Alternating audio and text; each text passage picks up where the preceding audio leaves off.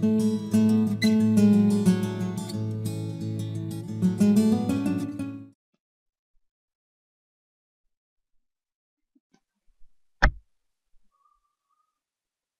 buenas a todos, eh, de nuevo. Eh, vamos a empezar en el día de hoy a analizar eh, el primer tema de la, de la asignatura Sistema Tributario Español. En concreto vamos a analizar la estructura del sistema tributario. Vamos a aproximarnos a un concepto del sistema tributario y vamos a analizar la actual estructura del sistema tributario español. No sin antes, como siempre, recordar que la presente presentación constituye una guía para la exposición del, tema y que, eh, bueno, contra su preparación, podrá ser complementada con la biografía existente indicada en la página web de la asignatura, eh, a la que expresamente nos, referimos. Entrando pues en el análisis del presente tema, como hemos indicado anteriormente, eh, vamos a hacer un análisis de la estructura del sistema tributario, iniciando, iniciándolo, aproximándonos a un concepto del sistema tributario, para después analizar la estructura del actual sistema tributario español. En cuanto a la búsqueda de un concepto de sistema tributario, eh, inicialmente tenemos que decir que el sistema tributario se configura como un conjunto coherente de tributos.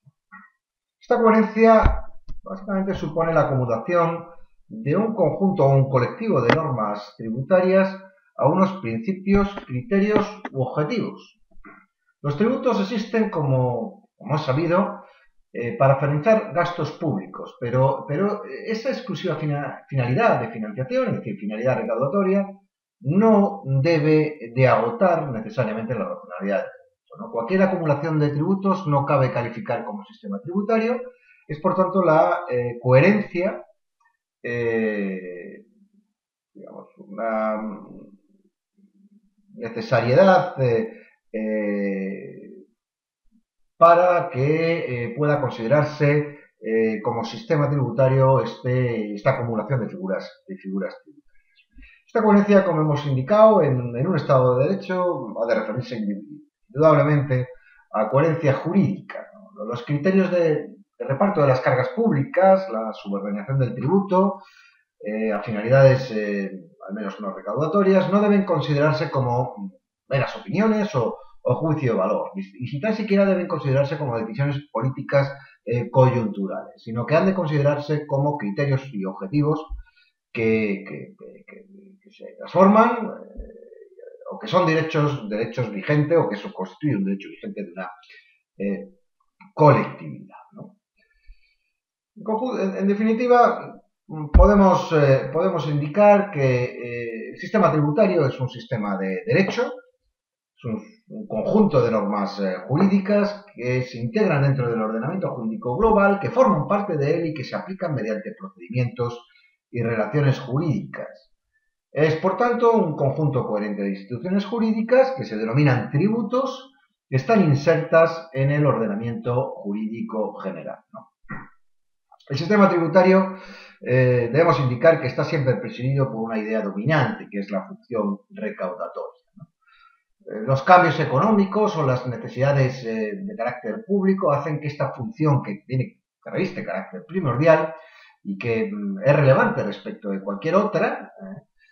pues, se introduzca contradicciones adicionales en el esquema teórico inicial.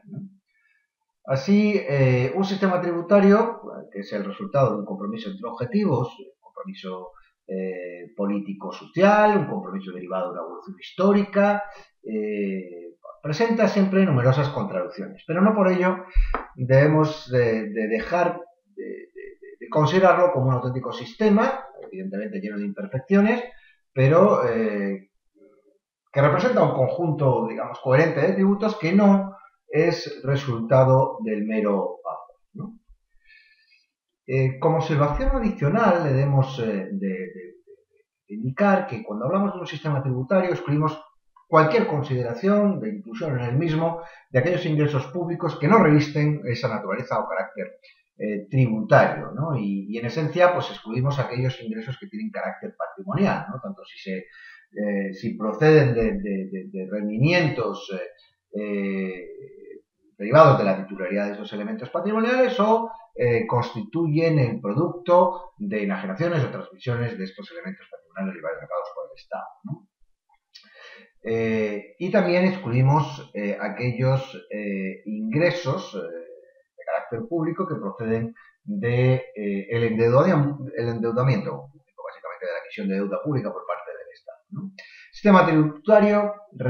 viene referido exclusivamente a aquellos ingresos públicos en los que resulta determinante y perfectamente identificable el ejercicio de la coactividad técnica por parte de la Administración para su obtención, para la obtención del ingreso. Eh, es decir, nos estamos refiriendo a los eh, ingresos de naturaleza tributaria. En nuestra clasificación legal, como analizaremos a continuación, eh, nos estamos refiriendo a los impuestos, a las tasas y a las contribuciones especiales. Entrando ya en análisis de la segunda parte de este temario, de este tema, la estructura del sistema tributario, como hemos indicado anteriormente, el sistema tributario español está constituido por tres figuras eh, tributarias perfectamente diferenciadas, los impuestos, las tasas y las contribuciones especiales, cuya definición y estudio han sido objeto de análisis en eh, la asignatura del primer trimestre de bases actuales del sistema tributario o derecho financiero. Eh, pero entrando ya de lleno en el análisis o en el estudio o la aproximación a la estructura del actual sistema tributario español, eh, cuando nos referimos a la de las figuras eh, tributarias, es decir, a los impuestos, nos estamos refiriendo a la figura de mayor relevancia, de mayor importancia, hasta el punto de que en muchas ocasiones nos estamos encontrando, nos podemos encontrar que se utiliza como sinónimo las expresiones sistema tributario español y sistema impositivo estatal. ¿no? De ahí, en ello se pone de manifiesto la especial relevancia que tiene la figura de los impuestos dentro de la estructura del sistema tributario. Como bien sabemos, eh, los impuestos son aquellos tributos que, se exigen sin, una contraprestación, cuyo hecho imponible está constituido por eh, negocios, por actos o por hechos que ponen de manifiesto eh, de forma indubitada la capacidad económica del contribuyente pone de manifiesto la riqueza que se manifiesta en, sede de un obligado tributario, en sede de un contribuyente. Pues bien, desde la perspectiva tributaria, los impuestos podemos eh, distinguir, eh, dentro de los impuestos, distinguir dos categorías muy relevantes, ¿no? Eh, atendiendo igualmente a la clasificación entre imposición directa e imposición indirecta. Por lo tanto, nos encontramos impuestos directos y, e impuestos indirectos. Dentro de la categoría de impuestos directos, que son aquellos que, eh, como bien sabemos, sujetan a tributación la obtención de renta y la riqueza eh, que se pone de manifiesto en sede de los obligados tributarios, distinguimos, como digo, dos tipos, dos subgrupos eh, relevantes. Por un lado, los impuestos directos que graban la percepción de renta que se produce en sede del obligado tributario, es decir, la manifestación de riqueza se eh, realiza o se, produce mediante eh, la obtención de renta o beneficio en el ejercicio de una actividad o no por parte de estos obligados tributarios. Aquí nos encontramos con eh, la figura de los impuestos sobre la renta aplicable tanto personas físicas, en concepto de IRPF, o el impuesto sobre beneficios, el impuesto sobre sociedades que se aplica a aquellas entidades que obtienen renta que carecen de que, que, tienen personalidad jurídica diferente a la de sus socios. Por lo tanto, este impuesto lo que sujeta a tributación, los impuestos, lo que graban son la renta de los residentes en España atendiendo al sujeto obligado, ya sean personas físicas, en cuyo caso eh, les afecta como bien decimos, el impuesto sobre las personas físicas, o ya sean personas jurídicas, eh, eh, en cuyo caso el impuesto sobre sociedades será deplicable. No obstante, como ya se verá cuando se, cuando se proceda al análisis de estas figuras tributarias, hay algunas eh, excepciones en esta clasificación que se analizarán en cada momento. Eh, dentro también de esta categoría de impuestos sobre la renta, nos encontramos con el impuesto sobre la renta de los no residentes que eh, somete a gravamen la obtención de estas rentas, la obtención de beneficios, la obtención de rentas en territorio español por parte de aquellos sujetos obligados tributarios que carezcan de la consideración de residentes fiscales en España, es decir, que tengan la consideración a efectos tributarios de no residentes. En segundo lugar, dentro de los impuestos directos nos encontramos también con aquellos impuestos que graban la riqueza, que graban el patrimonio y que solo, solo eh, recaen en personas físicas. ¿eh? Esta modalidad de tributación, esta modalidad de tributos, no encuentran en el sistema tributario español un acomodo una figura tributaria que, haya que haga someter a tributación la titularidad del patrimonio por parte de personas jurídicas, solamente personas físicas. Dentro de estos eh, grupos de impuestos nos encontramos dos figuras eh, muy relevantes. Por un lado, el impuesto sobre el patrimonio, un impuesto que grava con carácter periódico, es decir, cada año natural, el patrimonio neto eh, que arroja o que tengan o que sea de titularidad de una persona física, con todos eh, los requerimientos y los requisitos que para ellos se establezcan y que será objeto de análisis y en segundo lugar, también encontramos dentro de esta modalidad impuestos directos que graban el patrimonio, el impuesto sobre sucesiones y donaciones, que en este caso lo que somete a tributación son aquellos incrementos de patrimonio que eh, sean obtenidas por personas físicas eh, como resultado o como consecuencia de un acto o negocio gratuito, ya sea a título eh, intervivos, ya sea a título gratuito realizado por negocios intervivos, como pueden ser las donaciones, o ya sea como consecuencia de una adquisición lucrativa, mortis causa, es decir, sucesión, o herencia. También este objeto, eh, este tributo será objeto de análisis eh, en el presente. Y en cuanto a la posición imposición indirecta, nos encontramos también con una serie de eh, grupos, con unos grupos de impuestos que someten a tributación de forma indirecta, fundamentalmente aquellas operaciones que se desarrollan en el ámbito del tráfico patrimonial, eh, unos que tengan carácter eh, empresarial y otros que eh, carezcan de, dicho carácter empresarial. E igualmente aquellos que graban el consumo y también los que graban el tráfico exterior. En cuanto a aquellos impuestos indirectos que graban el tráfico patrimonial privado o no empresarial, es decir, aquellas operaciones que se realizan entre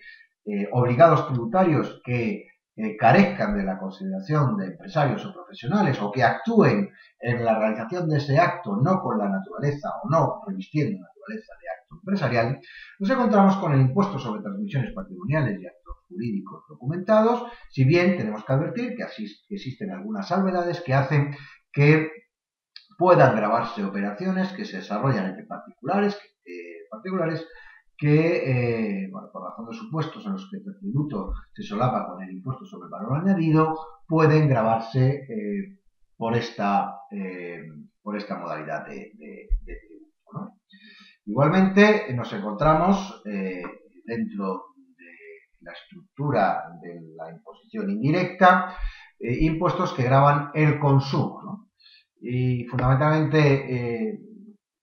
estos impuestos vienen referidos a, dos grupos, eh, impuesto sobre valor añadido, que es un tributo que graba todas las operaciones empresariales y profesionales, y que incorpora como, operaciones sujetas a tributación por este impuesto las importaciones, y luego un segundo grupo de impuestos que graban el consumo, que se denominan impuestos especiales, y que en definitiva mm, nos estamos refiriendo a tributos sobre consumos específicos. Por ejemplo, impuestos que, graban la fabricación del alcohol, la fabricación del tabaco, el, petróleo, eh, pero también nos encontramos determinados impuestos que han sido establecidos con funciones puramente recaudatorias, como el impuesto sobre determinados medios de transporte, impuestos que se, que se, eh, que se exigen respecto de automóviles, barcos o aeronaves, el impuesto sobre el consumo de la electricidad, el impuesto sobre primas de seguro, el impuesto sobre ventas minoristas de determinados hidrocarburos, etcétera. Impuestos que, obviamente, tanto impuestos como valor añadido, como impuestos sobre especiales, serán objeto de análisis de forma pormenorizada cuando eh, corresponda. E igualmente eh, tenemos eh, una tercera categoría de impuestos indirectos que son aquellos tributos que graban el tráfico exterior. históricamente y hasta nuestra incorporación eh, en la Unión Europea, pues, eh, esta imposición se llevaba a cabo a través de aquellos tributos englobados dentro del concepto de rentas Lógicamente, como consecuencia de nuestra incorporación e integración en la Unión Europea, eh, y como consecuencia del esfuerzo por parte de la Unión Europea de armonización de todos los conceptos tributarios, estos eh, impuestos fueron sustituidos por el actual impuesto aduanero común, que se aplica de forma eh, equivalente en todos los países que conforman el, ámbito de la Unión Europea y eh, este tributo carece, por tanto, de carácter estatal, siendo un tributo de naturaleza comunitaria. Bien, todos aquellos impuestos que hemos mencionado hasta el momento revisten una naturaleza estatal, son tributos de carácter estatal, es decir, son tributos establecidos por normativa eh, estatal, eh, eh, que hasta el año 1997 las competencias en materia normativa estaban atribuidas de forma exclusiva al Estado, mientras que algunas cuestiones en materia fundamentalmente de gestión eran encomendadas a las comunidades autónomas. Esta transmisión de la facultad de gestión, pues afectaba fundamentalmente eh, a los impuestos eh, del patrimonio, impuestos sobre naciones, el ITP y el, y el AJ. A partir del año 1997, el régimen jurídico de cesión se modifica, eh, siendo dos las modificaciones más relevantes que se producen. Se ha incorporado también como posible tributo en materia de cesión sujeto de cesión a las comunidades autónomas el impuesto sobre la renta de las personas físicas, de carácter, evidentemente, cesión, una cesión de carácter parcial, eh, naciendo como consecuencia de esto el tributo de gestión compartida. Y lo que es muy relevante, y es que se ha, alterado, obviamente, incrementando el significado jurídico de la cesión. Hasta el momento, hasta el año 1997, como hemos dicho, lo que exclusivamente se pedía era la gestión de los tributos la gestión que correspondía en la recaudación, eh, comprobación e inspección de los tributos. Pero la titularidad del impuesto eh, le correspondía exclusivamente al Estado y, en consecuencia, también a la potestad normativa. Eh, a partir del año 1997 existe por parte del Estado una cesión de la facultad exclusiva en materia normativa en favor de las comunidades autónomas, evidentemente con ciertas limitaciones, que eh, pues establecen la posibilidad de que las comunidades autónomas gocen de determinada potestad en materia normativa respecto a determinados tributos, que iremos analizando a medida que analicemos la figura tributaria en el presente, en el presente tema. En segundo lugar, como figura tributaria relevante dentro de la estructura del sistema tributario español, nos encontramos con las tasas.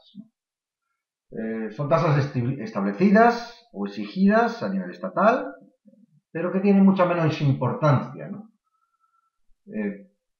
y además, como veremos, la más eh, relevante, la más importante, actualmente se encuentra cedida en cuanto a su gestión a las comunidades autónomas.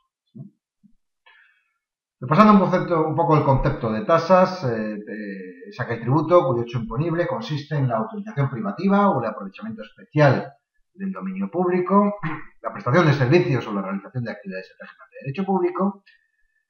que eh, tengan una incidencia real y práctica respecto al obligado tributario, es decir, que se refieran, afectan o beneficien de modo particular al mismo, cuando eh, estos servicios o actividades no puedan ser realizadas más que por el sector privado, es decir, no sean de solicitud, de sector público, perdón, es decir, no sean de solicitud o recepción voluntaria para los obligados tributarios o no se presten por el sector.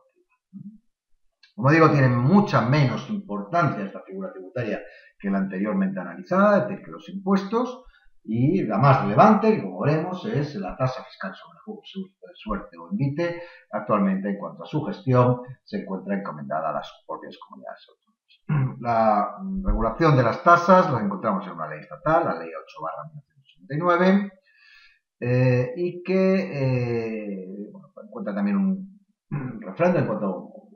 en cuanto a la tasa más importante, el Real Decreto, mm, Real Decreto Ley de, del año 77 en relación con los juegos de suerte en vídeo. las tasas más relevantes desde la perspectiva estatal son, como hemos indicado, la tasa fiscal sobre juegos suerte, juegos de suerte en vídeo de azar, que es la más importante desde el punto de vista, digamos, recaudatorio, que se exige por la autorización de juegos, que tiene una naturaleza política muy discutida, porque a veces eh, pues, eh, han sido calificadas eh, por algunos tribunales, como el Tribunal Constitucional, en sentencia del año 1994, la 296 1994, como un verdadero, verdadero impuesto. Y su regulación y gestión, como hemos indicado anteriormente, se encuentran encomendadas a las propias comunidades autónomas. Nos encontramos también dentro del concepto de tasas, pues el canon de superficie de minas, se, devenga como consecuencia de la obtención de permisos de investigación o concesiones de explotación de minerales.